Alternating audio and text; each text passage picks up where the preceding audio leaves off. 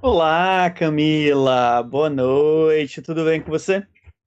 Boa noite, Wallison. Wallace.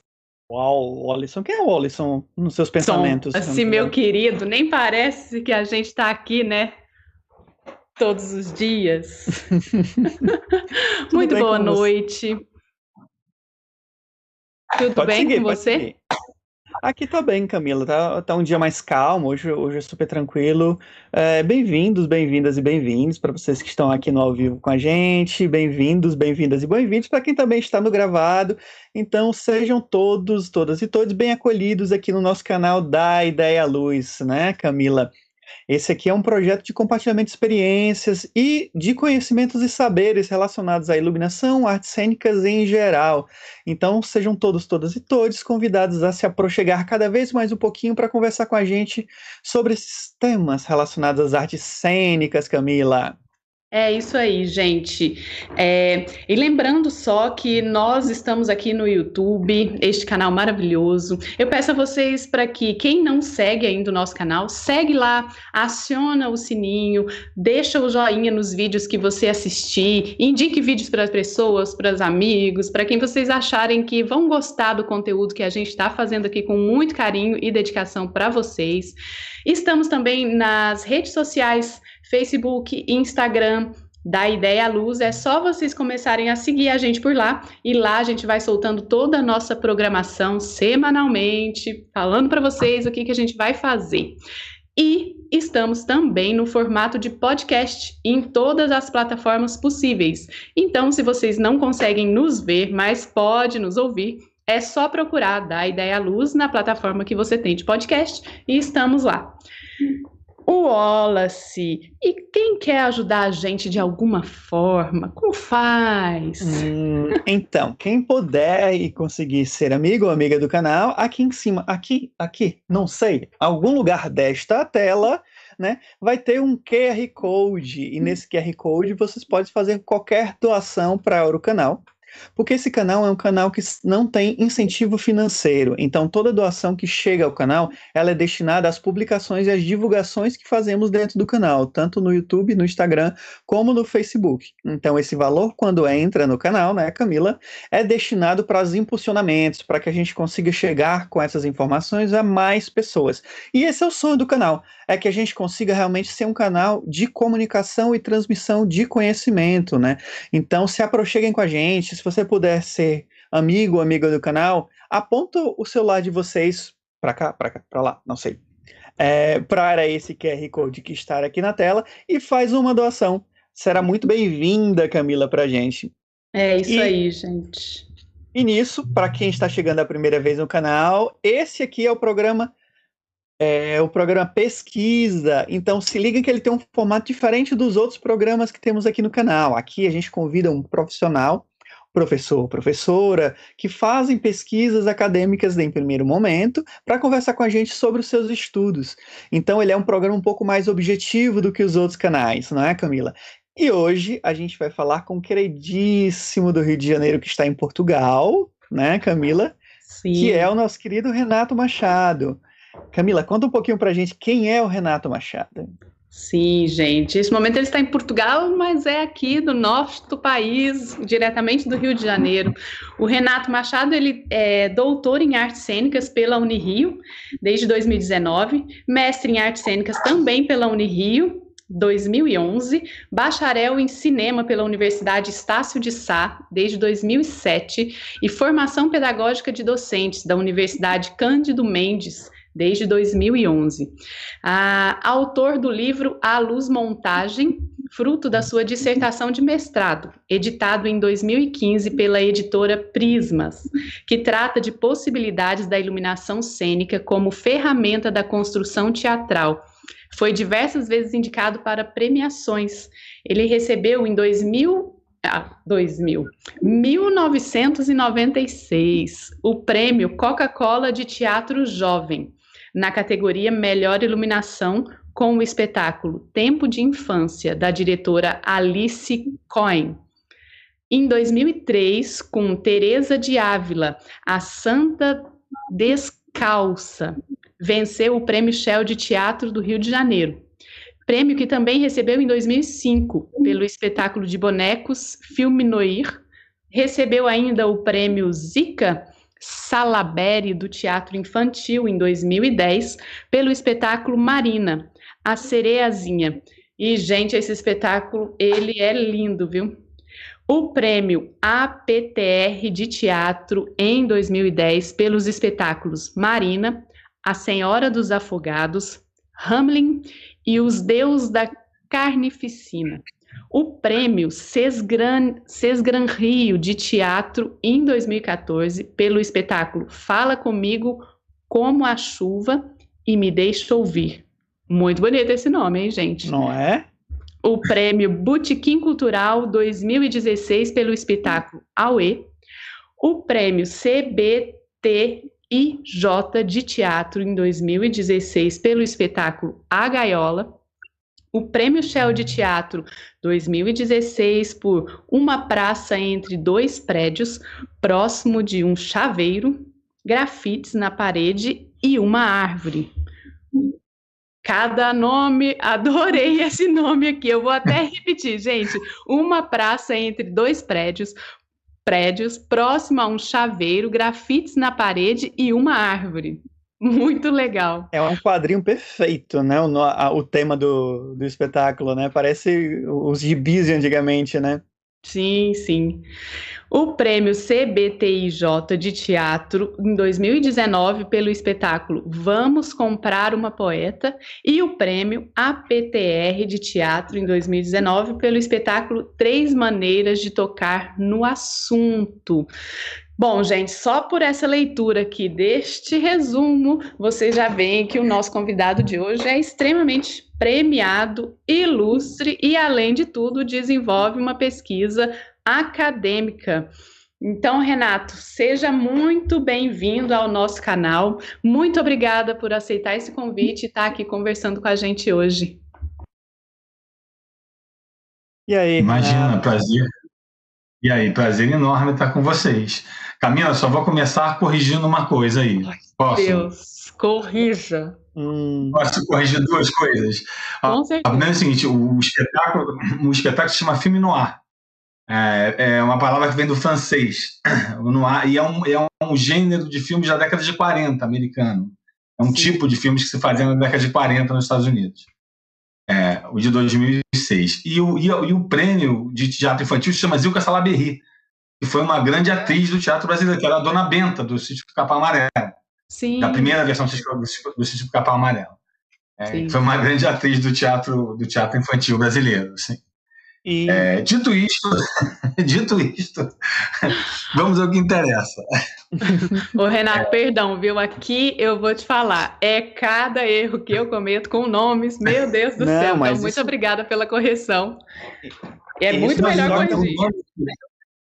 E o nome que você gostou, cara, é muito interessante porque aquela peça, uma, pra, uma, uma, uma praça entre dois prédios, aquele nome enorme, é, a peça é uma peça de rua, foi dirigida por, por uma diretora paulista chamada Georgette Fadel.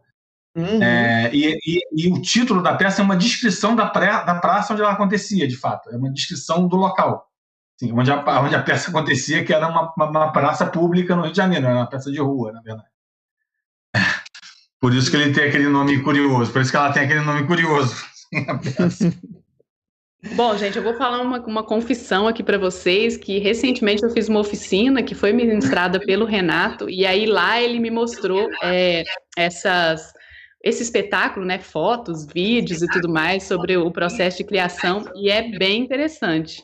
Eu não sei se está disponível, Renato, em vídeo para as pessoas verem. Não, não. A, a, a, o, o, aquele teaserzinho eu fiz uma edição, mas você acha um teaser no YouTube, assim? Se botar o nome da peça, você acha um teaser de divulgação, não é nada. E já nada que a gente complicado. entrou, já que a gente entrou em confissões, Camila, eu vou confessar uma coisa aqui também. Dizem que quando a gente está trabalhando em qualquer área, é, às vezes a gente dá o salto na profissão, né? E aí, por exemplo, na iluminação, a gente encontra os nossos saltos na profissão. E um dos meus saltos foi justamente quando eu assisti filme Noir em 2009, num festival no Cariri.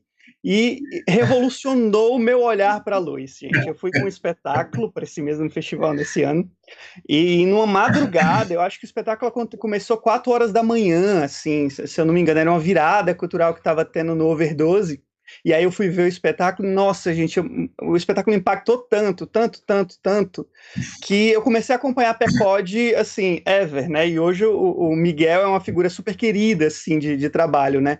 E, e já que a gente está aqui nesse momento depoimento, né? Então é, é, é, muito bom poder falar com você, Renato, depois de, de, de, de, saber que foi o seu espetáculo que me deu um novo up, assim, como ver luz.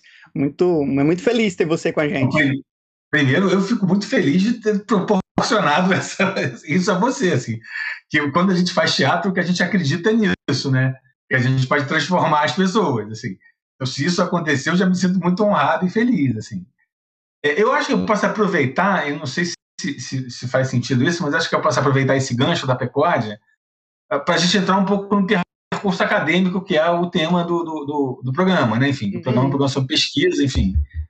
É, e, na verdade, é, toda a minha pesquisa é, acadêmica em, com relação à iluminação cênica começa com o espetáculo da Pecode, assim, todo, todo, a pesquisa disparada para um espetáculo da Pecode, que é o espetáculo anterior ao filme noir, exatamente o espetáculo que foi feito antes do filme noir, é, e, e, na verdade, a minha trajetória acadêmica é uma trajetória curiosa, assim, porque eu, eu, eu, eu, eu ingresso na universidade, eu já, eu já sou um senhor, como você pode ver pelo meu cabelo branco, né? Enfim.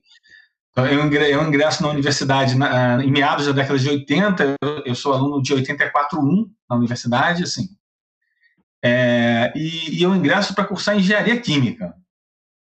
E curso quatro anos de engenharia química. E aí eu não suportava mais aquilo, não tinha condição nenhuma de continuar com aquilo.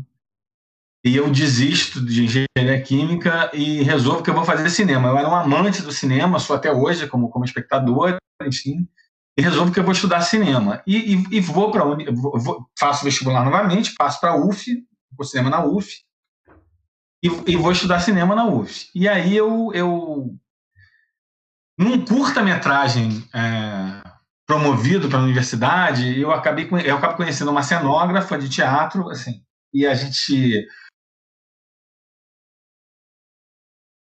uh, desenvolve uma relação pessoal que vai além da relação de trabalho, viramos namorados e tal, um período, e ela, um determinado momento, ela, ela fazia parte de uma companhia de teatro, que é, que é uma companhia que existe até hoje, que é a Companhia do Pequeno Gesto, e na uhum. época eles iam montar dois espetáculos separados, assim, diferentes, né?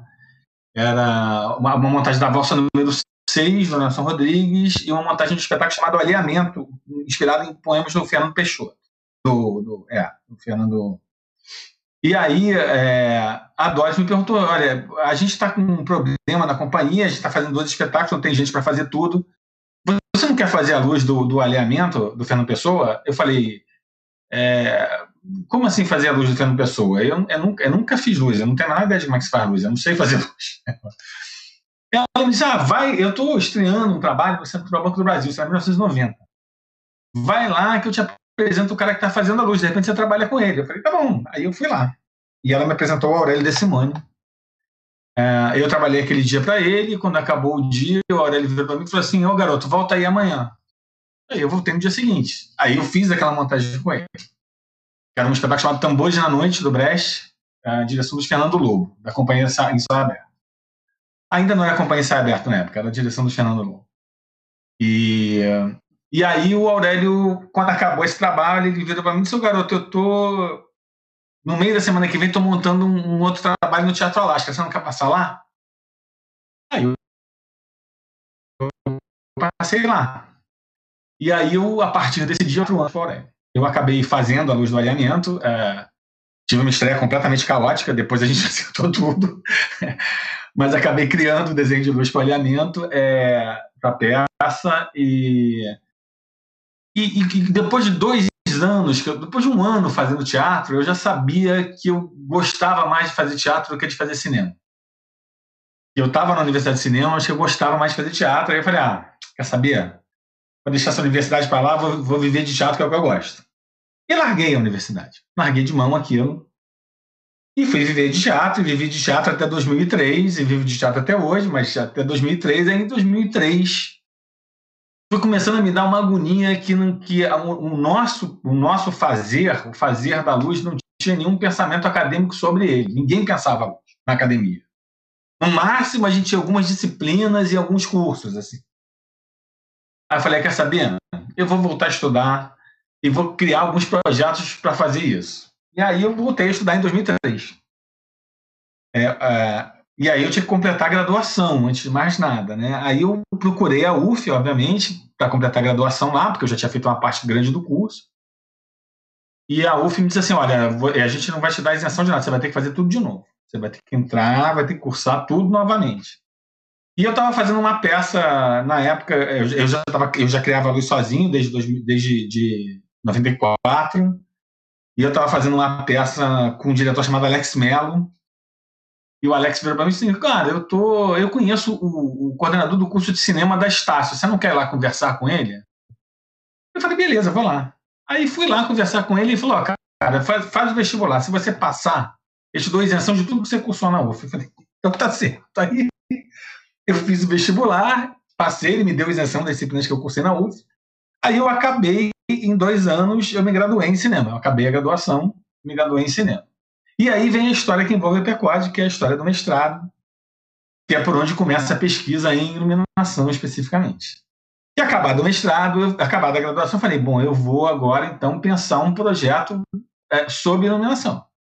E eu tinha vivido essa experiência com a PECOD em 1999. O Miguel, uh, o Miguel Velhinho, que é seu amigo, você sabe que ele era integrante de um grupo chamado Grupo Sobre Evento de Teatro. Sim. Que é um grupo atualmente radicado em São Paulo. E houve um momento, em 1999, que aconteceu uma ruptura do grupo. O grupo, o grupo se dividiu em dois, porque o grupo era radicado no Rio, o grupo era constituído pelo, pelo Miguel Velhinho, a Sandra Vargas e o Luiz André Cherubini, e a Sandra e o Luiz André resolveram se mudar para São Paulo, e o Miguel não quis ir para São Paulo, ele não quis morar em São Paulo, ele queria ficar no Rio. É, e aí houve uma cisão no grupo, o sobrevento foi para São Paulo, e o Miguel fundou uma companhia chamada Pecode, companhia de teatro de animação chamada Pecode, em 1999. E montou o primeiro trabalho dele, que ainda vem com a alcunha de sobrevento. Assim. O primeiro trabalho, apesar de ser um trabalho da companhia Pecode, ainda é um trabalho vinculado ao grupo Sobrevento. Assim. E aí ele me chamou para fazer a luz desse primeiro trabalho, que é um trabalho chamado Filme Noir. Era um trabalho chamado Sangue Bom. É, que contava a história, que contava uma história de vampiro. Era uma história de bonecos que tinha três personagens: é, o vampiro, o caçador de vampiro e a mocinha. Só tinha esses três personagens na, na, na, na peça. E contava toda a história de vampiro a partir de uma coisa que que foi muito significativa, que foi uma mudança de paradigma que teve na visão do vampiro, do mito do vampiro, a partir do filme do Coppola, do, do, do Drácula de Bram Stoker, do Coppola. O, o, filme do Coppola ele gera uma mudança de. Se vocês quiserem me interromper, por favor, interrompam. Hein? Ele, gera, ele gera uma mudança de paradigma é, na, na, leitura do mito, porque o mito, o mito do vampiro, especialmente do ponto de vista do cinema, é, eu acho que, é, do ponto de vista da literatura, não tanto, mas do ponto de vista de cinema, é, o, o, o, personagem do vampiro ele era tido como uma encarnação do mal. Ele era a encarnação do mal em si. Miticamente falando, a iconografia dele era essa. Ele representava uma encarnação do mal em si. E o filme do Coppola faz uma releitura disso. O filme do Coppola ele propõe uma visão nova que é o vampiro ele não é uma encarnação do mal. Ele é um ser que está condenado ao pior castigo que um ser pode ser condenado. É, qual é esse castigo? Ele é condenado a viver eternamente entre os homens. Ele não morre nunca ele está condenado a viver entre os homens pela eternidade.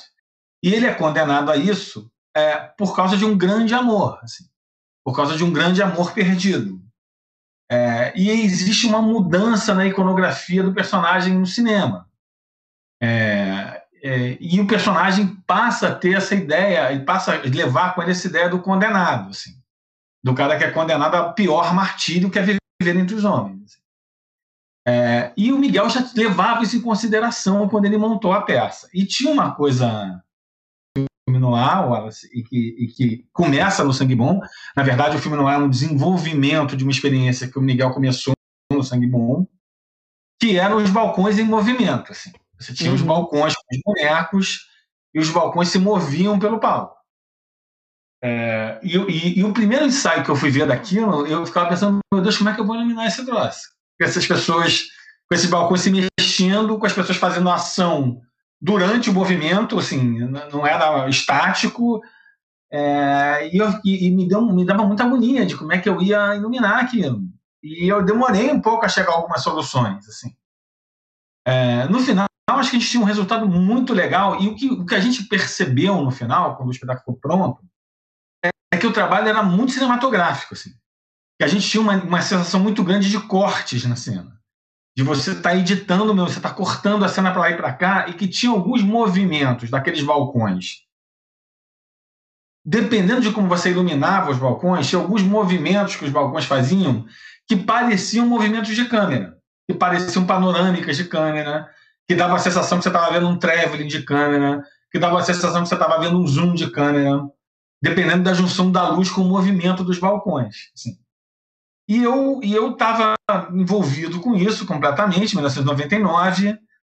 E eu estava cursando, eu tinha voltado a cursar, a, a, quando eu voltei a cursar a universidade, em 2003, eu estava muito com isso na cabeça e eu propus no meu eu tinha uma disciplina chamada é, metodologia de pesquisa e eu, eu propus um pensamento sobre isso no meu trabalho de metodologia de pesquisa, uma comparação entre as estruturas que eu, que eu usei no, no Sangue Bom com estruturas que o Coppola usava no filme dele.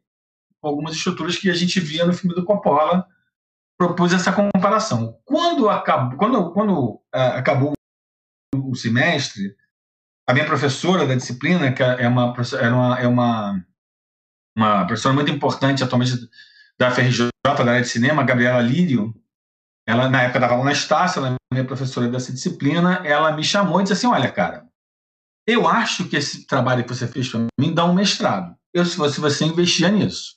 Eu acho que essa pesquisa que você apresentou aqui, se você for fundo nela, você consegue fazer um mestrado daí. E aí eu fiz essa proposta é, de pesquisa é, que resultou no meu mestrado, que acabou sendo editado depois, enfim é, que é justamente uma análise a partir de estudo de caso, que é uma, uma análise comparativa de estruturas da iluminação na peça Sangue Bom da Companhia Pecode de Teatro, é, com estruturas de edição do filme Drácula de Bram Stoker, do cineasta norte-americano Francis Ford Coppola. Então, é um estudo de caso que propõe essa comparação para pensar como é que a luz no teatro se assemelha à edição no cinema a partir da influência que ela tem sobre estruturas de espaço e tempo. Sim. Uhum. Sobre estruturas de fragmentação de espaço e tempo. E a pesquisa, no caso, então, é essa. A pesquisa do mestrado foi essa, e tem uma relação com a companhia Perpode, porque vem de uma peça da companhia que quando a gente realizou, a gente, ao ver o, o, resultado final, tinha uma sensação muito viva de que aquilo era muito cinematográfico. Assim. Uhum. A gente tinha um produto que era muito cinematográfico, né, mano? É, então é isso, a pesquisa de mestrado foi isso. É, se vocês quiserem que eu fale um pouco da pesquisa do, do, do, do doutorado, eu posso falar. Ela, é. ela, não tem nada a ver com isso, vai um caminho completamente diferente, mas não posso falar. É, Vamos, vamos seguir mesmo para o doutorado, assim, é, é, é, bacana ver essa evolução, para que você fala do, da, da momento de pesquisa que você começou a observar e como você entrou nisso, né? E aí, depois disso, por exemplo, aí eu já venho com uma inquietação que é, que é, que é como foi a, a relação, por exemplo, dessa tecnologia que você utilizou tanto, tanto no, nos espetáculos anteriores até a percepção que você faz no Sleep No More, né, que é o objeto de pesquisa do teu doutorado. A gente podia entrar nesse, nesse barco do doutorado e depois a gente explorar um pouquinho como foi essa, essa percepção de tecnologia depois, por exemplo, revisando esses trabalhos anteriores. Então vamos lá, eu acho que. É, bom, o doutorado foi o seguinte: é, eu sou de uma geração, eu, tenho 54 anos, então assim, eu sou da, da primeira geração pós-ditadura militar. Né? Minha, eu, eu, em 1984, eu tinha 17 anos, que é o momento das diretas já. Né? É, então eu sou o primeiro, eu sou, primeira, eu sou da primeira geração pós-ditadura militar. É, e a minha geração é uma geração que sempre foi muito crítica aos Estados Unidos. Assim. Uhum. A gente tinha uma postura muito crítica em relação ao suposto imperialismo americano e a, e a toda e a toda, a toda a dominação cultural que, que os, os, Estados Unidos é, impunham a, a, ao globo, ao planeta, e, e, no cinema de uma maneira muito mais marcada ainda. Eu era aluno de cinema, no cinema de uma maneira muito mais muito mais potente, assim, o cinema dominante, que era o cinema norte-americano, era realmente dominante, assim, era uma coisa, você via muito pouca coisa é, de outros nichos e com outras linguagens e com outras abordagens, né? É, então eu sempre tive muita resistência aí aos Estados Unidos, a ir pessoalmente aos Estados Unidos. Era uma coisa que não, era uma ideia que não me agradava muito. É, e, eu, e, eu, comecei a ter que ir aos Estados Unidos por causa do meu trabalho. Assim, eu, eu trabalho com algumas companhias que fazem um certo sucesso nos Estados Unidos. Então, em algumas turnês, começou a ser necessário eu ir. Então, por exemplo, vou te dar um exemplo prático. É, eu trabalho com a Companhia Urbana de Dança, que faz muito sucesso nos Estados Unidos e no Canadá. Aí a gente fez um espetáculo. E, por exemplo, a Companhia Urbana de Dança tem um técnico, que é o Tom, que é maravilhoso, que trabalha com a companhia e que faz todas as viagens. Vai lá, ele vai para todo é lugar. Eu praticamente não vou nunca. Assim.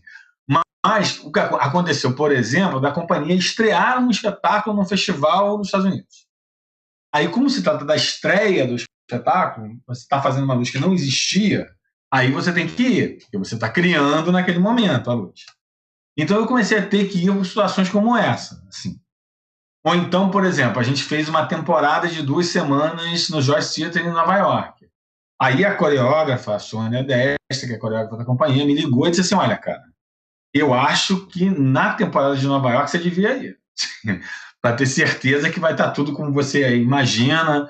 E tá bom, então beleza, eu vou na temporada de Nova York e comecei a ter que ir aos Estados Unidos. E, e, comecei a criar uma visão diferente dos Estados Unidos da visão que eu tinha.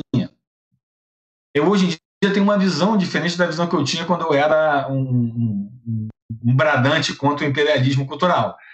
Porque eu acho que os Estados Unidos, cara, como, como nós no Brasil, os Estados Unidos é um país continental, é gigantesco aqui.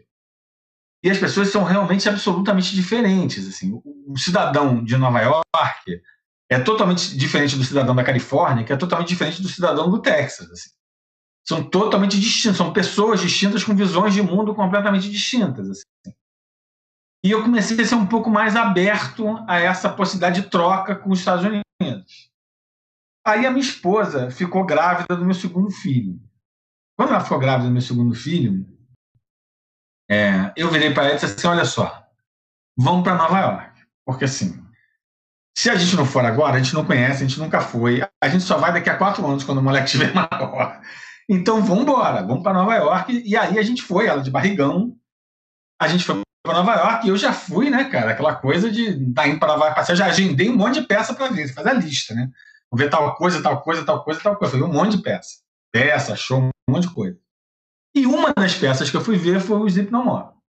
A gente tinha, eu acabei comprando ingresso e fui assistir o More, que é uma, é uma peça de uma companhia britânica. Na verdade, não são americanos, são ingleses.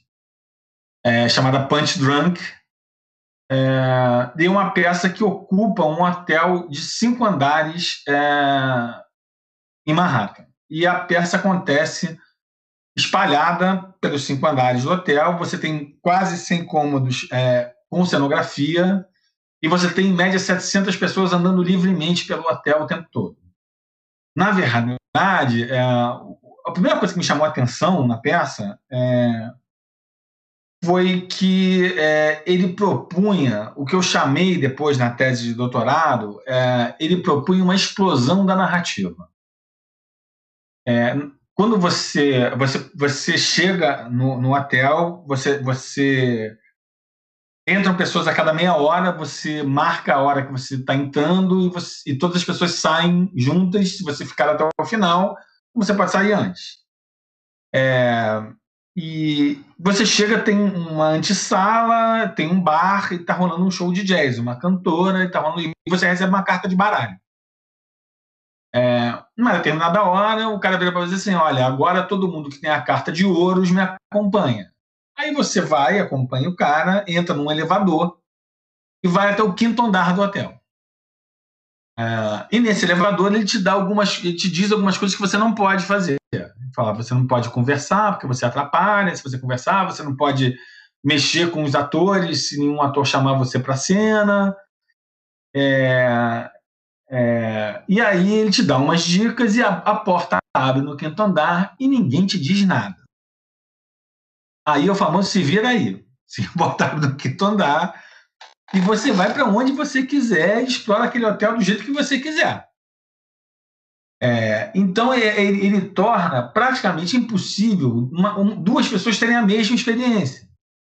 Porque você vai andar livre naquele lugar, você vai ver coisas que as pessoas não vão ver, as pessoas vão ver coisas que você não vai ver, você vai, vai ver elas numa sequência, as pessoas vão ver em outra, é, e isso torna uma experiência completamente única. Assim. Uma narrativa que você constrói numa relação com aquele objeto. Não que o teatro, de certa forma, não proponha sempre isso, de alguma maneira. Sim. Você sempre estabelece, estabelece uma, uma narrativa subjetiva própria em relação àquele objeto que você está vendo. Mas ali é uma coisa muito exposta, explícita, de certa maneira. É, e eu me fiquei lá, vi 13 cenas, se eu não me engano, nas três horas que eu fiquei lá dentro do hotel. É, tem um truque que faz com que todas as pessoas assistam a última cena. Então todos os espectadores assistem a última cena juntos antes de sair do hotel.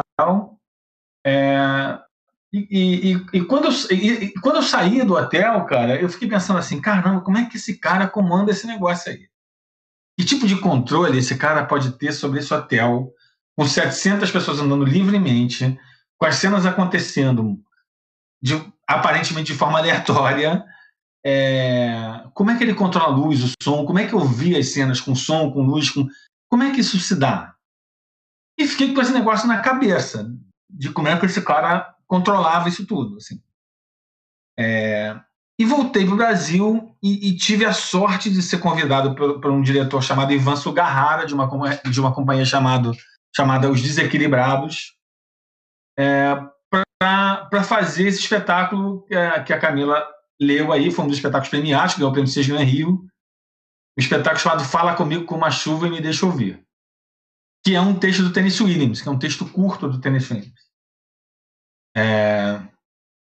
Eu fui convidado pelo Ivan para fazer a peça, e a peça acontecia na Casa da Glória. Ela não, não acontecia dentro de um teatro, ela acontecia dentro de uma casa, e a gente usava os dez cômodos da casa. O público andava pelos dez cômodos da casa, é, e, e, e, e, algumas vezes, por alguns cômodos, o, o, público passava mais de uma vez. E ele mudava de configuração. Então, quando você passava por ele a primeira vez, ele estava de um jeito, quando você voltava, ele era outra coisa. Ele mudava de configuração quando você voltava a, a, ele. E aí eu tive a primeira oportunidade de experimentar essa ideia de como é que eu vou controlar esse negócio numa casa de 10. Não era um hotel com 100 cômodos, mas era uma casa de 10 cômodos. Assim como é que eu vou controlar esse negócio numa casa de 10 cômodos, assim. Ah, e foi a primeira vez que eu trabalhei com o controle à distância, com o controle Wi-Fi. E a gente estabeleceu um controle Wi-Fi e trabalhou com o controle da luz é, por, por Wi-Fi, e eu tinha um operador de luz que andava junto com o público, com um tablet, e ele disparava todos os, os efeitos pelo tablet, na verdade. É, Obviamente, a gente está falando de realidades distintas em relação às possibilidades econômicas dos projetos. Né? O Memória é um projeto que acontece em Nova York, gigantesco. O nosso projeto aconteceu na Casa da Glória e era um projeto pequeno, pequeno, de orçamento pequeno, com limitações, enfim. E aí você se depara com um monte de questões que eu imagino que o Ponte não tenha se deparado, é, mas questões como, por exemplo, é, o ideal quando a gente estabeleceu que a gente ia fazer controle de luz e áudio via, via rede, o ideal era a gente pegar uh, um dinheiro da produção, chamar um especialista em informática e falar assim: olha só, cara, eu preciso de uma rede que funcione em qualquer lugar dessa casa. Você vai aí, você monta uma rede para mim, que onde eu estiver nessa casa, a rede vai funcionar. Ah, obviamente, a gente não tinha essa alíquota no orçamento e a gente mesmo teve que fazer a rede. A gente teve que criar a rede, construir a rede, fazer tudo. É, o, que, o, que, o que gerou alguns momentos realmente desesperadores, assim. Porque teve um momento ali que a rede não se estabelecia, era uma confusão louca, tinha lugares que você não tinha, o Wi-Fi não chegava. Até que um dia eu liguei para um amigo meu, que era especialista em informática, falei, irmão, dá um pulo aqui, porque eu tô tomando uma surra aqui, não consigo criar essa rede. E aí ele foi lá e a gente conseguiu fazer e correu tudo bem, enfim. É, mas, mas a gente se deparou com essas questões. Mas era um projeto realmente lindo. O projeto dos Desequilibrados era um projeto lindo. A peça era incrível, o projeto é lindo, sim. É, a peça eu acho que tem uma, uma questão, não sei se a gente tem tempo para falar sobre isso, que não é de luz, mas enfim. Tem uma, uma, um trabalho com a sonorização que eu acho muito especial, assim, um trabalho de áudio que eu acho muito especial, muito particular, é, porque é, o, o, a direção da peça fez uma opção por a gente não ter os atores falando ao vivo, então a voz dos atores era sempre gravada, a gente nunca via eles falando. É, e em cada cômodo que a gente ia, a gente tinha uh, reprodutores de som e a gente ouvia coisas que eram desconectadas do que a gente estava vendo. Isso criava uma segunda camada na, na, na, dramaturgia que era espetacular, porque assim a, a peça fala de uma, de uma, da separação de um casal. É, e eles estão eles estão dividindo um quarto uh, de um hotel em Nova York, eles estão se separando e você e você tem ele alcoólatra, bebe muito, tá sempre na noite, nunca chega no hotel, nunca chega em casa. Ela dizendo que tinha um sonho de ir para uma praia, viver sozinha, chegar aos 50 anos numa cidade litorânea, numa casa pequena só dela, que ela pudesse viver da pensão do marido. É, e são, são posições na vida já completamente distintas, assim. A, e a gente está falando da separação do casal. É, e tinham cenas, por exemplo, uma das cenas para mim que era mais impactante da peça era a cena da cozinha, onde você da cozinha da casa, quando se passava na cozinha da casa e você via, você escutava o casal tomando um café da manhã. Então o áudio eram os dois tomando um café da manhã. É, ele rindo, ele dizendo que adora o ovo dela, poxa, adoro seu ovo, seu ovo é incrível, você faz ovo muito bem, ela rindo, os dois conversando, tomando um café alegre da manhã. E a cena mesmo que a gente via era ele encostado na janela, lá de fora da cozinha, e ela dentro da cozinha, cozinhando um ovo, fazendo um ovo mexido para ela comer sozinha. E aí você tinha uma, um real impacto dessa, dessa, da força da separação, da dor da separação. Da dor de você estar tá ali cozinhando para você mesmo comer entendeu? Enquanto você ouvia o casal feliz ali, conversando e tal. Era muito, muito especial a peça. E a gente ainda tinha um segundo desafio na peça, que a peça se passava de dia. Era uma casa e a peça se passava de dia. Eu tinha, uma eu tinha duas sessões, uma sessão às duas e meia da tarde, uma sessão às quatro da tarde. É, na segunda sessão, ah, começava a escurecer. No final, já estava já tava escuro. No final da, da, da, da montagem, já estava escuro. É, então a gente tinha que lidar com a luz do dia também. Tinha uma inspiração nos quadros do Edgar Hopper, assim, é, que é um pintor é, realista americano, enfim, da década de 50 e 60. É, tinha, então tinha uma inspiração nos quadros do Hopper, que é uma luz muito dura, uma luz que entra por janelas, que invade espaços, é, ou uma luz muito artificial, que você vê ele está ambientes fechados, com luzes artificiais com pequenas arandelas, ou um bar com lâmpadas fluorescentes. É, e tem muitos quadros do Hopper que você tem uma luz muito dura invadindo o espaço por janelas, por frestas, enfim. E tinha uma inspiração no, no, nos quadros do Hopper, da parte da direção já. E eu acho que a gente conseguiu fazer uma coisa que era muito bacana, que era uma mistura da luz do dia com uma luz artificial, que o público não conseguia claramente dizer qual era qual. Assim. Você via a cena e você não conseguia claramente dizer o que, que era a luz artificial que tinha sido feita para a cena e o que, que de fato era a luz do dia que estava incidindo ali.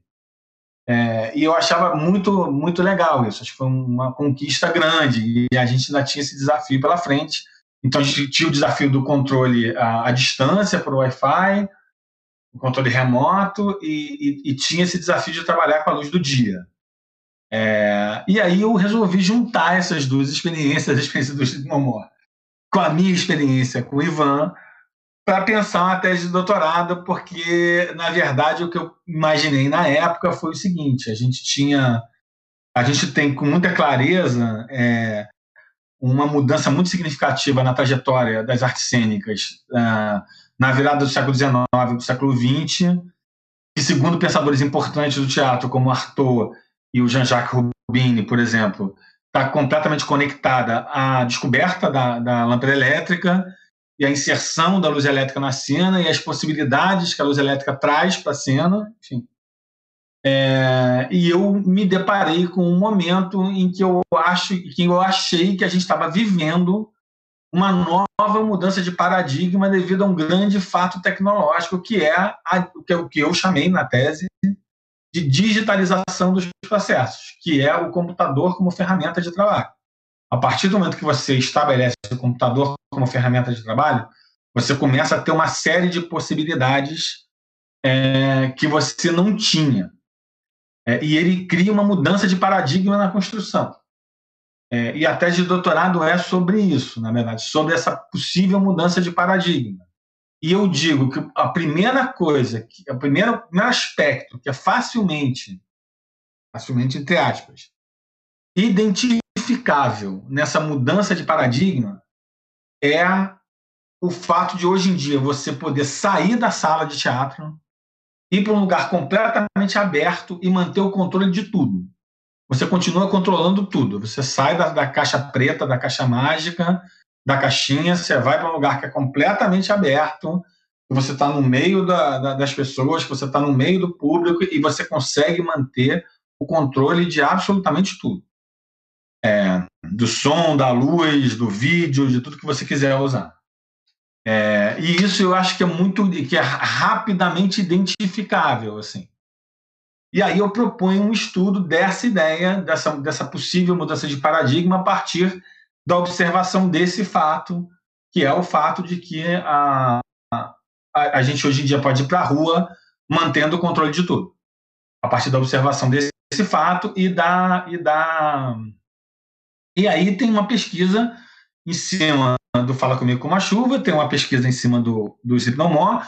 Por causa do Zipnomor, eu acabo mergulhando um pouco no que é chamado hoje em dia de teatro imersivo, né, que é uma corrente de teatro que é relativamente recente, que tem de 10 a 15 anos, ah, que, que é a possibilidade de você retirar o espectador do seu ambiente colocar ele, ele dentro de um ambiente que pertence à dramaturgia da peça, enfim, pertence completamente à dramaturgia da peça, num, dentro de uma ideia de imersão mesmo, como se você estivesse imerso num líquido, você está totalmente cercado por uma coisa que não é o seu ambiente natural, enfim. É, então eu mergulho um pouco nessas estratégias do teatro de imersão, por causa do Hypnomore, mergulho um pouco na proposta do, do, do Ivan, dos Desequilibrados, trabalho um pouquinho algumas outras propostas que depois eu fiz com as quais eu trabalhei, que vão nessa mesma linha, um trabalho com a Duda Maia sobre a Angel Viana, que também a gente ocupava uh, um, três andares da Ui Futuro, é, um trabalho que eu fiz com a Percode, que foi o Barão de Munchausen, que acontecia na Praça dos Correios, é, que era completamente aberta, ao ar livre, e passei um pouco por esses outros trabalhos, e acabo com uma, e termino a tese do doutorado, uma, uma pequena reflexão sobre um acontecimento que caiu no meu colo, na verdade. E na época eu era professor da UFRJ e fui chamado para participar de uma banca com a UFRJ, da UFRJ, sobre teatro e tecnologia. E fui participar da banca, eram três convidados, era eu, o Marcos Flaxman, que é um cenógrafo de teatro e cinema, e uma dupla formada por um diretor teatral chamado Manuel Prazeres e um matemático chamado Luiz Velho, um matemático que tem um duplo doutoramento em matemática aplicada, chamado Luiz Velho. E era uma, era uma banca sobre era uma, uma conversa sobre teatro e tecnologia num evento da universidade.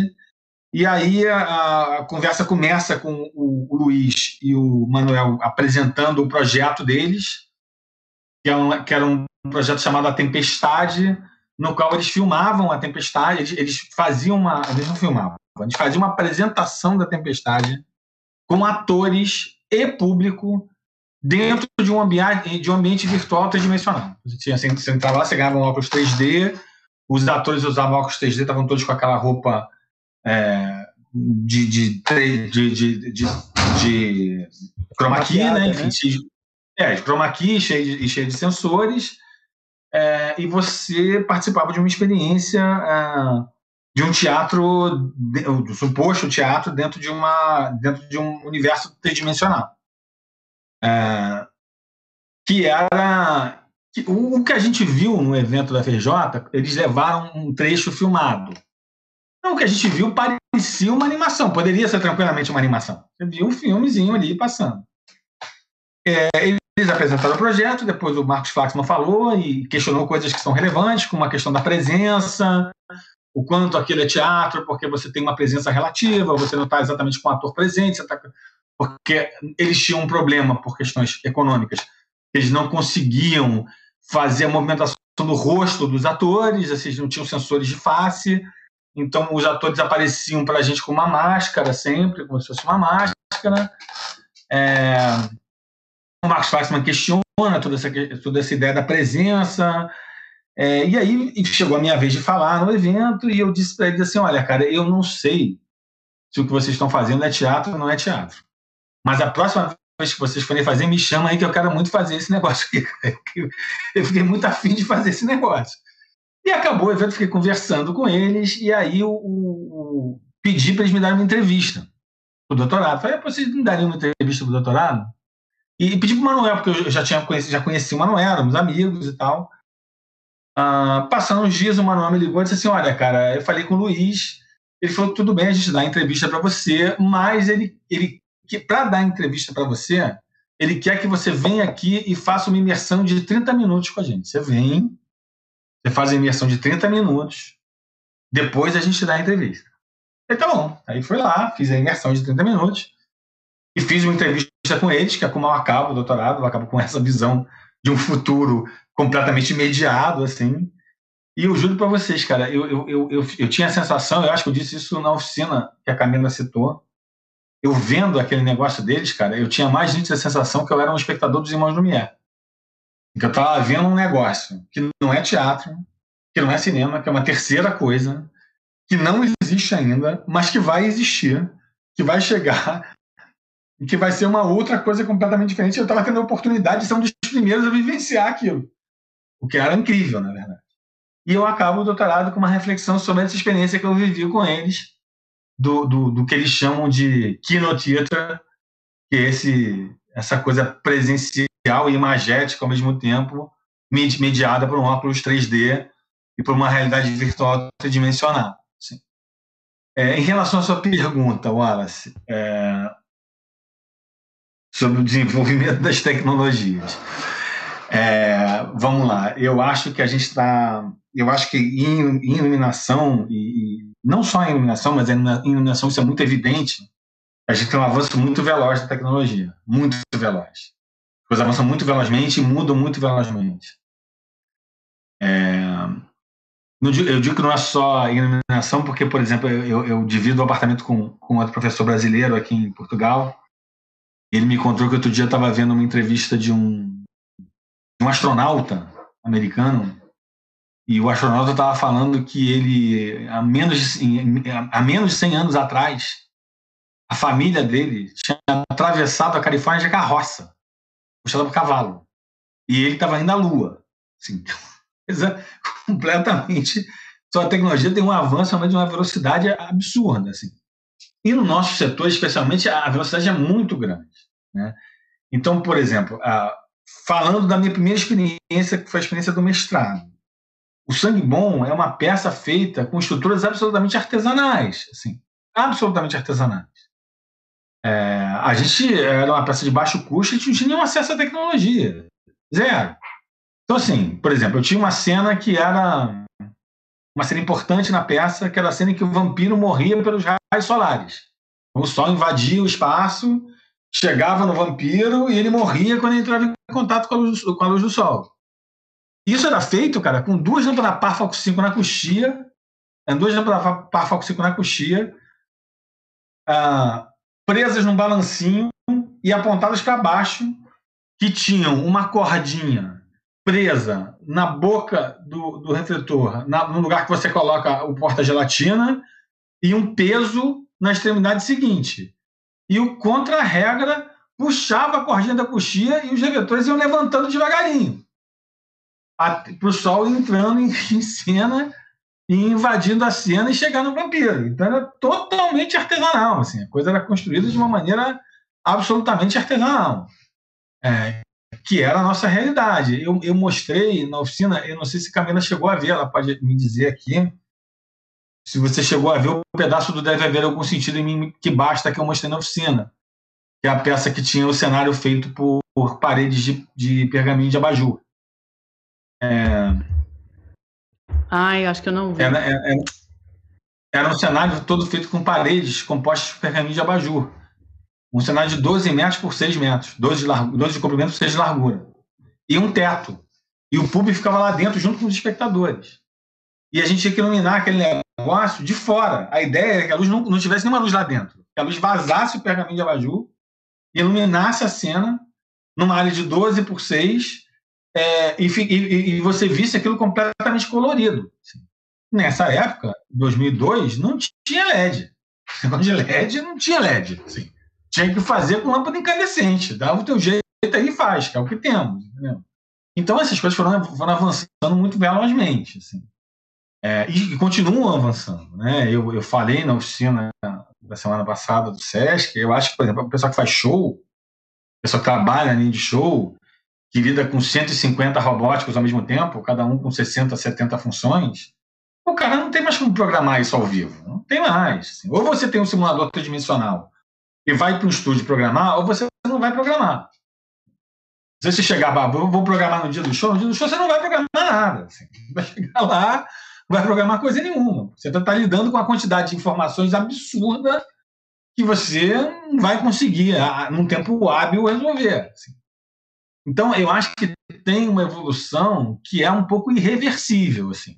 Tem um uhum. avanço tecnológico que me parece um pouco irreversível. É, ou seja, o LED eu acho que é um avanço irreversível. Tá? Uhum. Eu acho que a gente vai para o LED. Se não inventarem nenhuma outra tecnologia, a gente vai para o LED. Porque o LED dura mais e consome menos. Então a gente vai para lá. Ele consome menos energia ele é mais durável. A gente vai para ele. É, o avanço do simulador tridimensional, a gente vai para lá. Com o passar do tempo, a gente vai para lá. Sim. Porque, assim, eu já faço as minhas peças de teatro. Assim, não programo mais nada no teatro. Gosto de programar com ator, ensaio para programar. Não, a gente programa em casa. Faz uma primeira programação em casa, leva o diretor para lá, usa um filme. Não tem mais. Isso não vai mais voltar. Isso não vai mais voltar a ser como era, eu acho. Então, tem algumas coisas que eu acho que a, a, realmente a entrada do computador gerou novas formas de fazer que são irreversíveis. Assim. Eu acho que hoje em dia, por exemplo, o meu trabalho como profissional de teatro tudo que eu faço é mediado pelo computador. Absolutamente tudo.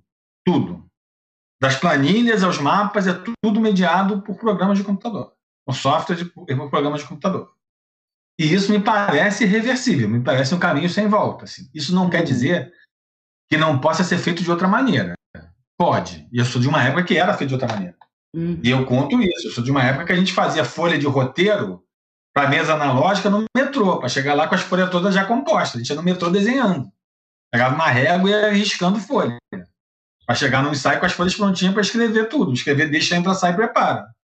Eu sou dessa época. Então, assim, pode ser feito de outra maneira? Pode. Pode ser feito de outra maneira. E, e também não tem nenhuma relação, é importante que se diga isso, com o resultado final do trabalho. Nenhuma, zero. Uhum. Você pode fazer um trabalho imediato pela mais alta tecnologia, ele ser uma bomba e pode fazer um trabalho de tecnologia nenhuma e ele ser brilhante. Sim. Não tem relação alguma. Sim. Eu, eu, costumo dizer que uma das peças mais legais que eu vi nos últimos tempos era uma peça de uma companhia chilena, que eram três atores sentados em três cadeiras no espaço de dois por dois com um aquecedor. E era só isso, não tinha mais nada. Eram três caras sentados em três cadeiras, no espaço de dois por dois, iluminados por um aquecedor elétrico. E a peça era incrível. Assim. Peça incrível. Você sai de lá, a peça é o máximo não tem nenhuma relação com o resultado final.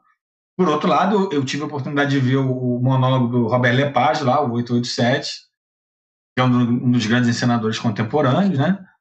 É, e, o, e, o, e, a, e, o monólogo dele é totalmente mediado por, por, por é, tecnologia das mais diversas formas E é incrível também. É incrível esse negócio aí. viu um negócio incrível. Eu acho que a, a, o resultado do produto final não tem nenhuma relação direta com, com o, o, emprego ou não da tecnologia, nenhuma. E acho que a uhum. tecnologia não é mais não é necessária para fazer para fazer, mas eu acho que, por exemplo, pessoas que estão lidando com 150 aparelhos, que tem cada um em média 60, 70 funções, não conseguem mais fazer como se fazia. Não dá mais para fazer. Entendeu? Não tem mais como fazer. Então me parece, de certa forma, um caminho sem volta. Assim. O espaço para improviso, espaço para improviso fica mais complicado, né? Quando você tem essa relação de, de muitos equipamentos com muitas funções, né? E aí pode, pode dar um, um pouco mais de conflito nisso, né? É, Renato, eu É mais aqui... ou menos, você pode improvisar no, no, no, no, no, no 3D, né? Vai lá e improvisa claro. no virtual. Sim. É. Pensando nessas descobertas que você teve na, na, na tese, e, e, dessas construções que você foi fazendo em relação à evolução tecnológica nos períodos e tal. É, por exemplo, é, além da conceituação teórica da, da própria tese em si, é, a gente pode encontrar nela, por exemplo, um descritivo dessas utilizações de tecnologia nesses espetáculos que você já citou. A gente pode, pode ter isso como, como um passo a passo, ou isso como um processo inform, informativo também, para quem for ler a tese? Sim, sim. Na verdade, assim, a, a gente tem, tem um capítulo da tese que é dedicado a pensar algumas tecnologias. Então, assim, tem um capítulo dela que é dedicado a pensar o surgimento do LED, o surgimento dos aparelhos robóticos, é, o surgimento da internet, é, como, é, como é que ela afeta as coisas, os controles em rede, os controles por sensores, eu tenho um capítulo que é totalmente dedicado a essas tecnologias, ao que, o que, que, são essas tecnologias e como elas apareceram. Tá? É, e tem um capítulo que, que é o último em que eu falo dessas experiências todas, que é as experiências que eu vivia, que eu assistia, e que eu descrevo qual foi a minha relação com essas coisas.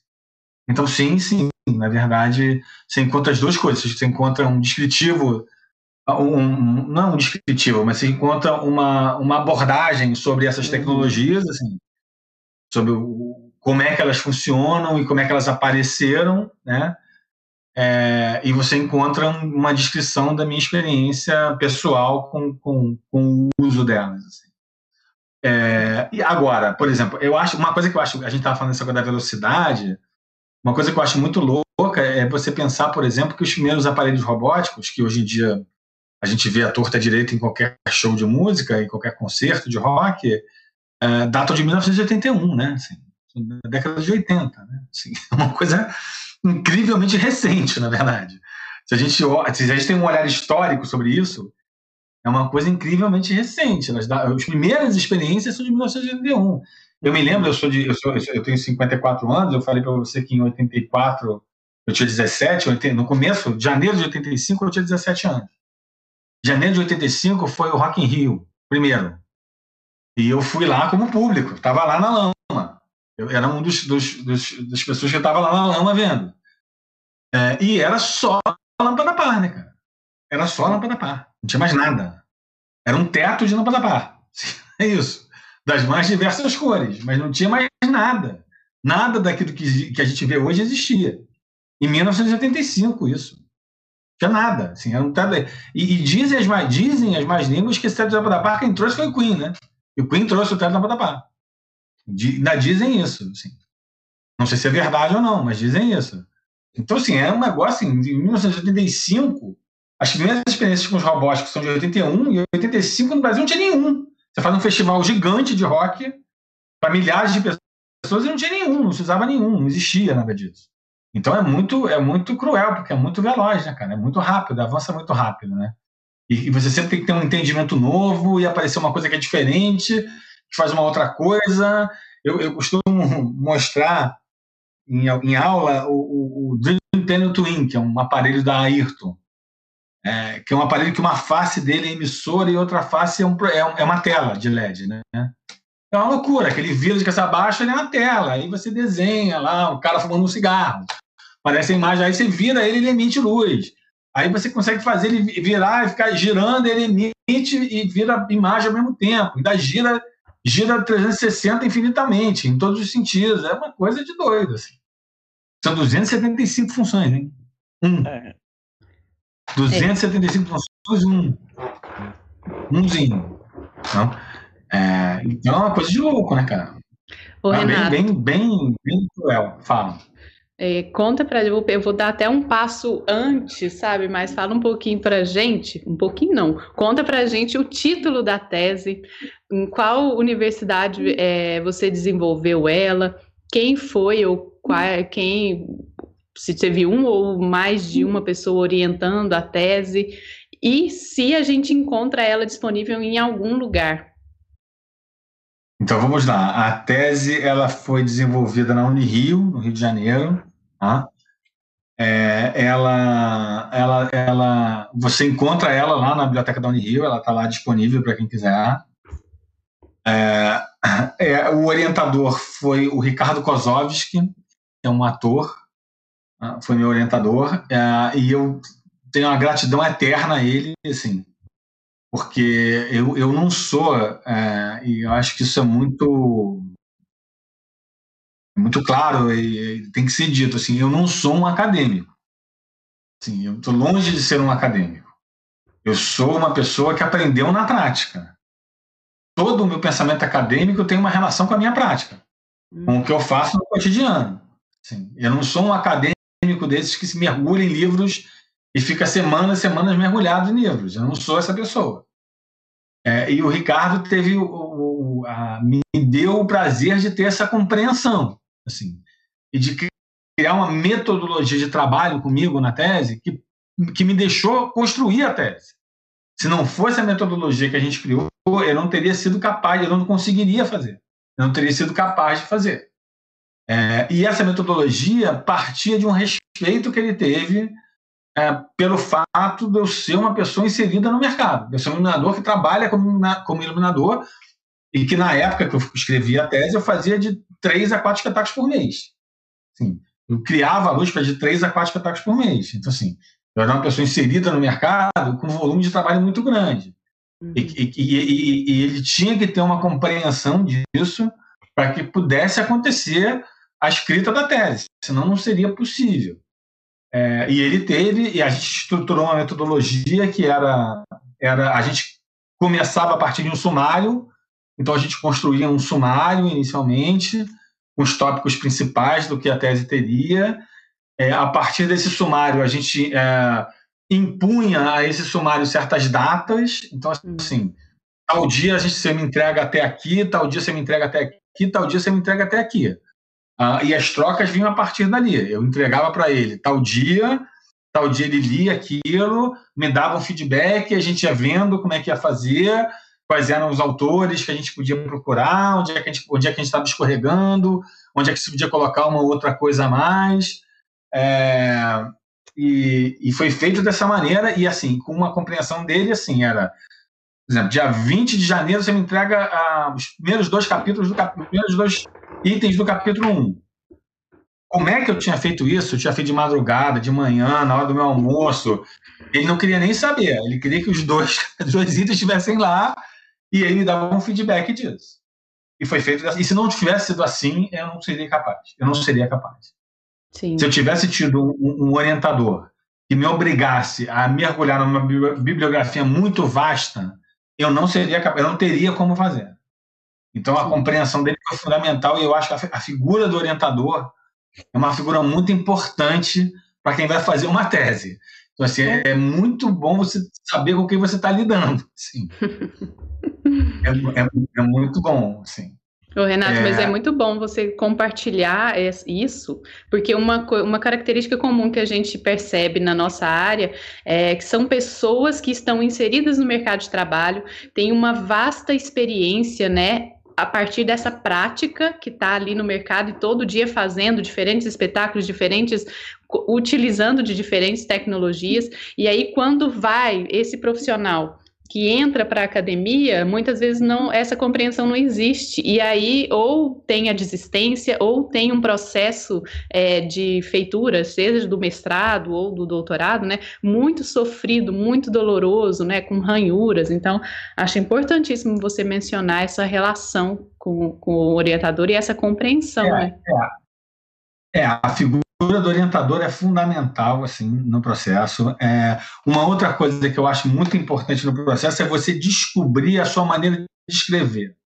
Isso eu acho muito importante também, porque a parte mais dolorosa é escrever. Escrever é a parte mais difícil. Assim. Escrever toma muito tempo e, é, e, e, e, você tem que encontrar a maneira que você se sente confortável escrevendo. Uhum. Isso não é uma coisa muito simples de achar. É, eu, por exemplo, demorei um pouquinho a encontrar a maneira. É, eu, eu, porque eu, eu, descobri, depois com o tempo, para você ter uma ideia, eu descobri que eu só posso escrever da seguinte maneira. Por exemplo, eu vou escrever o item 2 do capítulo 1. Eu tenho que escrever aquele negócio inteiro. Eu tenho que ir do começo ao fim do item 2. Quando eu acabar o item 2, eu paro e vou ler o que eu escrevi. E vou entender onde é que eu posso mexer, onde é que eu não posso mexer. Se eu for escrevendo e lendo, por exemplo, se eu escrever um parágrafo e parar para ler o que eu escrevi, eu não saio do lugar. Eu fico reescrevendo aquele parágrafo 50 milhões de vezes. Assim. Não consigo sair dali. Então, assim, eu encontrei a minha maneira de escrever, que é essa: é escrever corrido uma ideia inteira botei a ideia para fora, escrevi aquele negócio, agora eu vou trabalhar essa ideia, agora eu vou ler de novo, agora eu vou encontrar onde é que eu posso mexer, o que, que, tá, o que, que eu posso puxar para cá, puxar para lá, onde é que eu posso mexer aqui, mexer ali. É, e eu acho que isso, é, isso é muito pessoal, cada pessoa tem que encontrar a sua maneira de escrever. É, e isso não é muito simples, isso demora um pouquinho. É, porque escrever é um processo um pouco sofrido. Assim. Uhum. Então, eu, por exemplo, quando eu fiz a tese, eu botava na minha cabeça assim: olha, eu botava, eu tenho que escrever de quatro a cinco páginas todo dia. E eu, eu por natureza, eu acordo muito cedo. Então, eu acordava, eu acordo seis e meia, sete horas da manhã, todo dia. Eu acordava, sentava na frente do computador e não parava até eu escrever quatro páginas. Quando eu tinha, acabado quatro páginas, eu parava. E assim eu ia construindo, para depois eu, misturar, eu pegar isso e reler, e editar e ajustar. Para uhum. você conseguir ter um, é a maneira que eu conseguia ter um borrão. Ter um borrão do, da coisa, um esboço enorme. Uhum. É, e entender como é que a lógica do pensamento estava andando ali, como é que se estabelecia o pensamento crítico, como é que a lógica do pensamento estava andando, como é que eu estava dialogando com as minhas fontes, enfim. Uhum. Mas eu precisava ter um esboção. E para fazer essa esboção era isso, era todo dia. Eu acordava, sentava, escrevia, quatro, escrevia até completar três, quatro páginas. Senão não levantava até, até esse momento. E é, nessa metodologia... Eu... Pode, pode terminar, desculpa te interromper. Foi a maneira que eu consegui, de fa... foi, foi a maneira com a qual eu consegui fazer. Senão não seria possível, na verdade. Sim. E nessa metodologia que vocês encontraram, quais foram as referências que vocês usaram? Você, né, usou? Referências bibliográficas uhum. na tese? Ah, é, tem um monte delas. Assim, ah, eu acho que tem duas que são muito contundentes. Assim, é, tem um livro do Steve Dixon que eu usei muito, sim, é, que se chama é, é, Digital Performance. Não, acho que não tem a versão em português dele. Né? Ele se chama Performance Digital, né? Digital Performance é do Steve Dixon, do americano chamado norte-americano chamado Steve Dixon, e teve o livro da Josephine Machon sobre o teatro de imersão. O teatro imersivo, se chama de teatro imersivo de uma doutora britânica chama, é, de uma doutora é, britânica chamada Josephine Machon. É, foram duas bibliografias principais. Essas foram muito, mas eu passei por muita coisa, cara. Eu uso o livro do, do... ah meu Deus, perdi o nome dele que conta a história dos autômatos todos, que fez uma historiografia dos, dos, dos moving lights, dos robóticos. Uh, o livro se chama Automated Lights, inclusive, o nome é esse. É, é, mas eu esqueço o nome do autor, agora me fugiu. É, uso o Richard Pilbrook, que é um livro que eu gosto muito, o Stage Light Design, que é um livro que eu acho bem legal, uhum. assim. Sim. Porque é um livro que, que ele conta experiências com ele, divide experiências com outros iluminadores, né? não é só não é só um livro técnico que expõe a técnica, né? ele divide experiências que ele teve, experiências de outros iluminadores, entrevista outros iluminadores, conversa com, com outros iluminadores, né? Assim, é um livro que eu acho bem legal, do Pilbroom. Ah, tem lá uma bibliografia, uma bibliografia grande, né? Tese de doutorado é uma bibliografia grande. Eu acho que o da Josephine Machon e o do Dixon foram chaves, assim. Uhum. Né? É, tem um outro livro que acho que foi chave também, cara, que é um livro que, que é um autor, ele, ele não é muito. O livro não é muito conhecido, muito menos ele, assim. É, mas é um autor que, que conta uma experiência que ele realizou numa universidade em Manchester, que ele reproduz dentro de um galpão, dentro do no âmbito da universidade, é, as ruas do 11 de setembro no momento do desastre. Assim.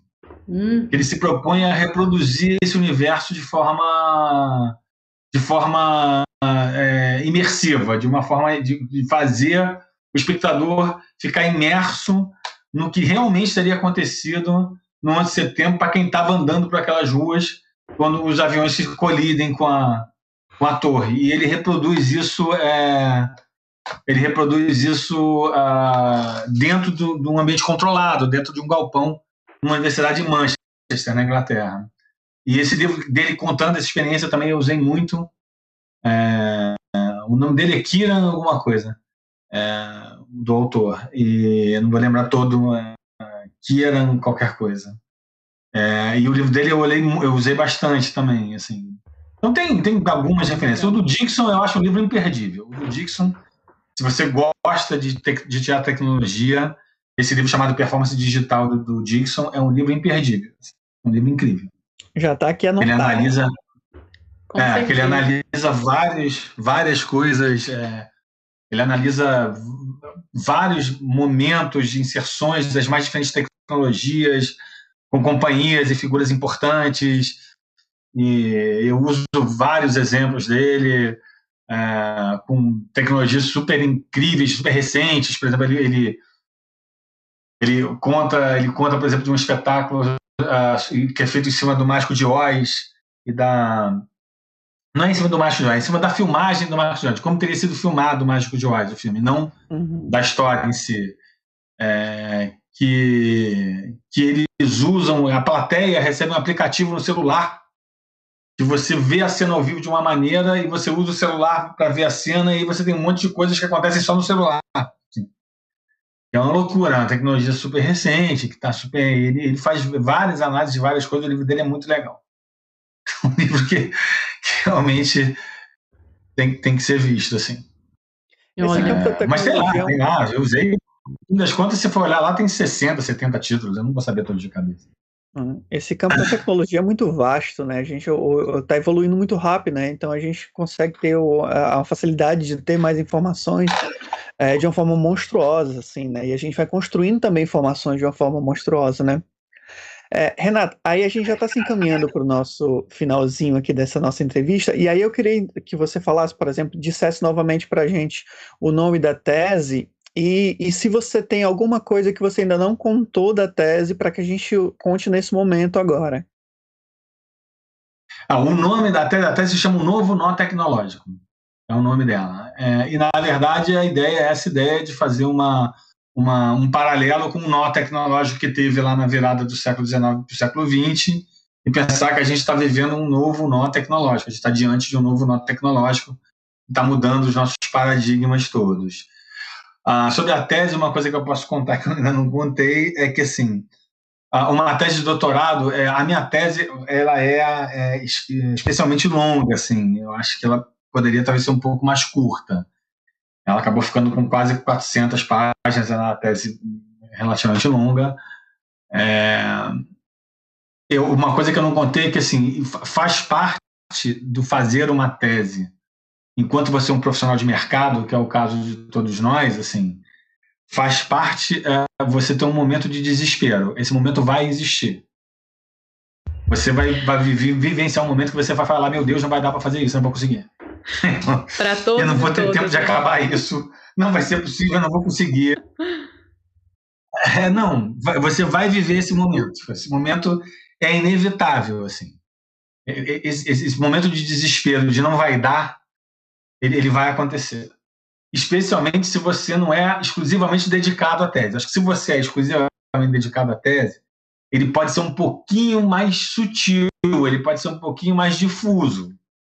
Mas se você é absolutamente dedicado, se você não é absolutamente dedicado a ela, que era o meu caso, é, você vai viver um momento de pânico, assim. Você vai falar, meu Deus, não vai dar, eu não vou conseguir fazer isso, eu não vou conseguir terminar. É, é, o pensamento não chega ao fim, Uh, não, não, não, param de aparecer coisas, assim, que é uma, uma agonia muito grande que a gente tem quando a gente está escrevendo uma tese, é que você, você passa quatro anos é, lendo só sobre aquilo, né? Você só lê sobre aquilo. Uhum. Você não lê jornal mais, nem jornal você lê mais, você lê mais nada. Você só lê sobre aquilo, assim. É, e, e, aí, e você, como você só lê sobre aquilo, você tem sempre a sensação, que é uma sensação é, louca, de que estão sempre aparecendo coisas que você não leu. Assim que você precisa saber. Uh, então, assim, uh, tem uma, uma, química aí uh, no como lidar com isso. como lidar com o pânico de não vai dar e do como lidar, não, desde não vou ler isso aqui mesmo, dane-se, é, não vou ter tempo de ler isso, isso vai ficar para um outro momento, depois eu falo sobre isso. É, tem uma química que você vai ter que encontrar é, para lidar com isso tudo. Uh, e tem uma história que é uma história engraçada, que eu falei para quando o dia que eu fui fazer a defesa da tese, eu falei para minha esposa, eu falei, olha, eu vou lá, eu vou defender a tese.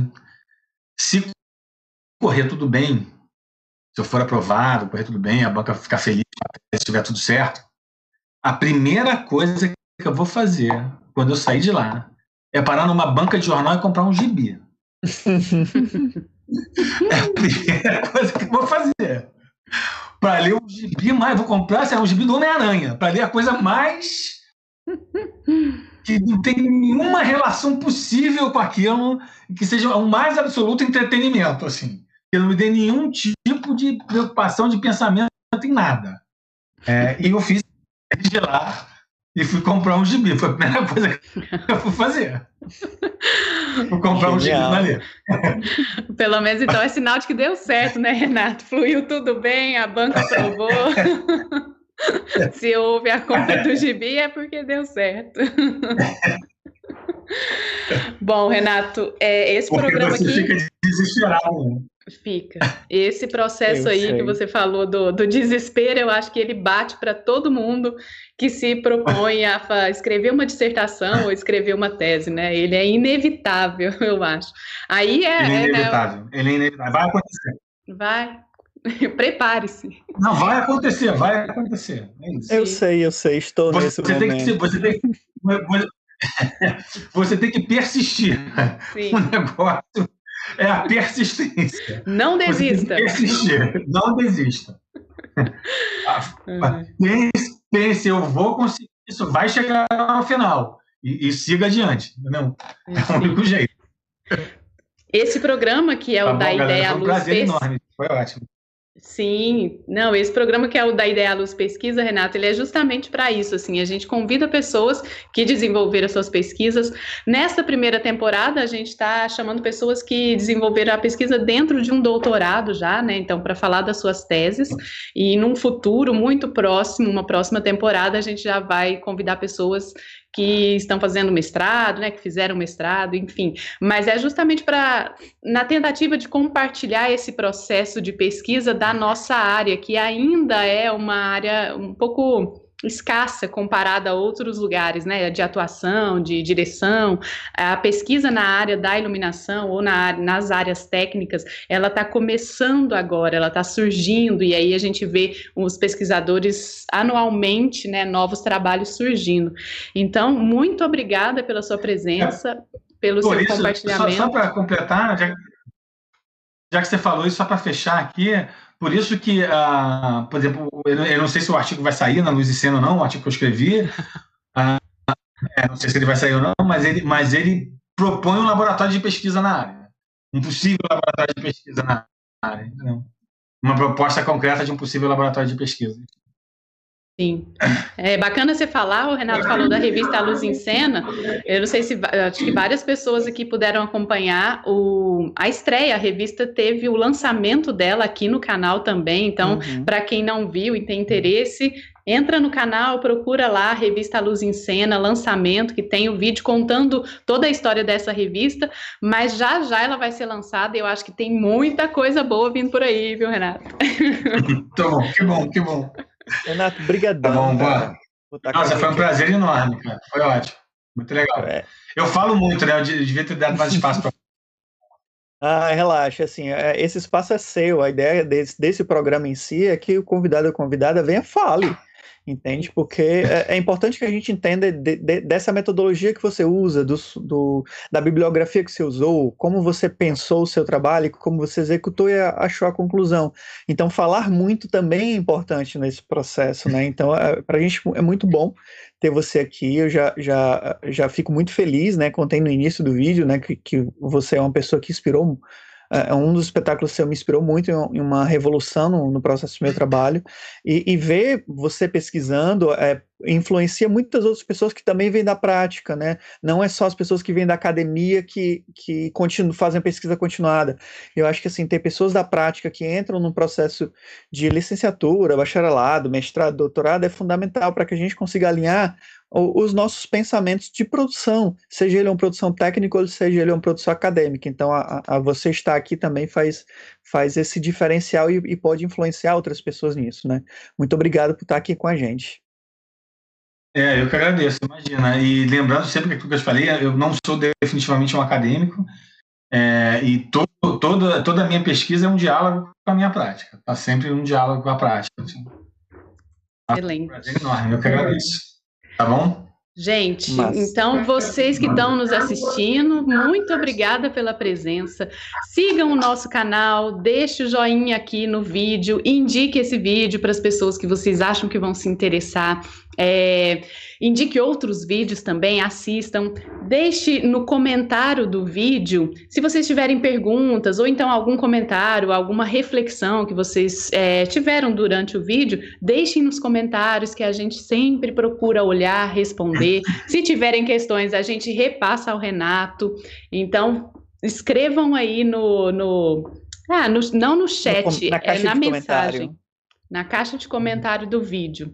Sigam a gente nas redes sociais, estamos no Instagram, estamos no Facebook, estamos no formato de podcast da Ideia à Luz em todas as plataformas.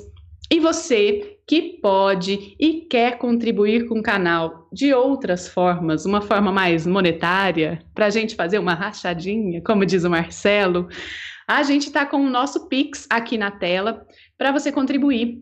Essa contribuição ela sempre é usada para a gente poder impulsionar as nossas divulgações, para assim chegarmos a mais pessoas. Este, essa é a nossa vontade, né? Gratuito a todas as pessoas possíveis que se interessam por estes conteúdos. Então, muito obrigada, Renato, pela presença mais uma vez. Muito obrigada a vocês que nos assistiram, que ficou com a gente até agora. Vocês que vão nos assistir em outros momentos, manhã, tarde, noite. Muito obrigada por nos assistir, por estarem aqui no canal da Ideia Luz com a gente. É isso daí. É e isso. esse foi mais um da Ideia Luz Pesquisa. Tchau, tchau. Se cuidem. Até a próxima. Tchau, gente.